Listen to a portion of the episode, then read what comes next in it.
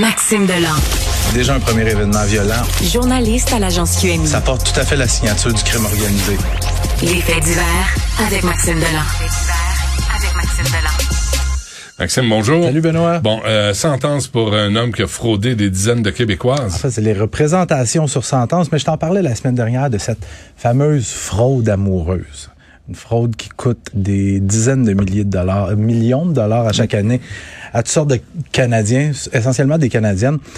Fraude amoureuse, en gros, c'est quoi? Là? Très rapidement, un exemple, quelqu'un qui se crée un faux profil, on aborde des femmes, on tente de les charmer, puis après, une fois qu'on l'a bien accroché, on trouve toutes sortes de raisons pour lui soutirer de l'argent. J'ai eu un accident d'auto à l'étranger, je suis dans la marge, j'ai besoin d'argent. Mon compte est gelé. Exactement. Ouais. Et récemment, il y a trois fraudeurs qui ont plaidé coupables aux accusations portées contre eux pour avoir fraudé 39 Québécoises dans le cadre de ça, de la fraude amoureuse.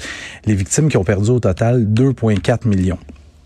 Hier, c'était les représentations sur sentence, la, tête dirigeante, du moins québécoise, du réseau, du réseau Sogli Espoir Kouassi. La couronne demande une peine de prison de 4 à 5 ans. La défense demande 2 ans moins un jour. Best case scenario, il pogne 5 ans. Va sortir dans un an et demi. Oh, D'accord.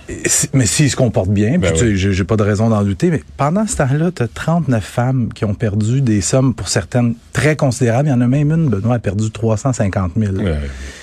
Tu sais, à un moment donné, cette femme-là a tout perdu. Elle a fait faillite. Elle, elle recommence à zéro. Le message que ça envoie, c'est que c'est pas grave. Mais le message que ça envoie, c'est que tu t'en mets plein poche.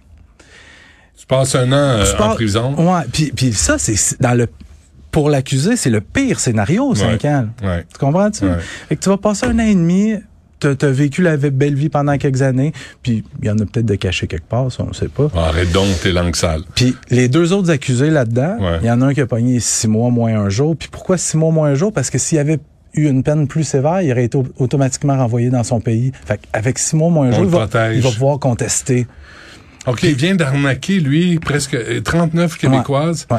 On le pogne, c'est un criminel, c'est un bandit, c'est un malhonnête, mais on le protège. On veut le garder ici. On veut le garder, c'est un bon citoyen. Ouais. Gardez ça. Puis l'autre Mais les familles, la famille française là, qui travaille chez Emma, les trois Emma Québec, là, Ouais, ouais, ouais. puis, puis les, les trois filles là, qui sont à l'école. Qu'on leur empêche d'acheter une maison? Ben oui, ceux, ceux de ce matin, là, la famille qu'on empêche d'acheter une maison, ça, on leur fait du trouble.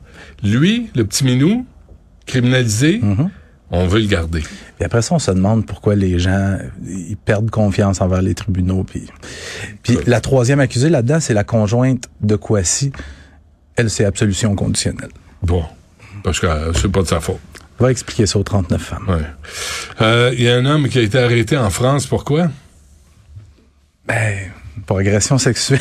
T'as vu que je suis pas allé là. Hein?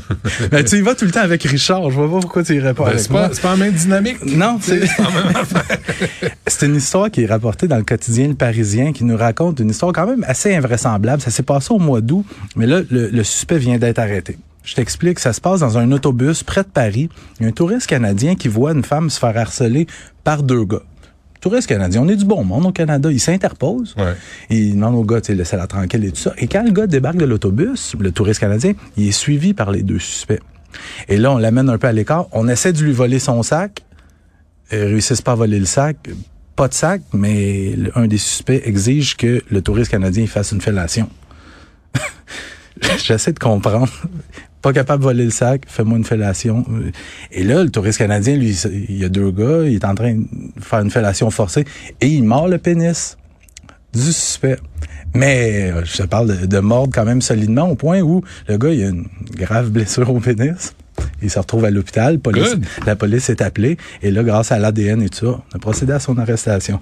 C'est bon. Mais Il moi, Benoît- L'as-tu recraché après ou? Euh, mais je, je pense pas qu'il est allé jusque-là. Mais, mais moi, un pénis de force dans la bouche, Benoît, je ferais pas juste le mordre, je risque de le mastiquer. Ouais. Donc, euh, c'est une très bonne nouvelle pour euh, Tourisme France, hein, si vous voulez. Sacramouille.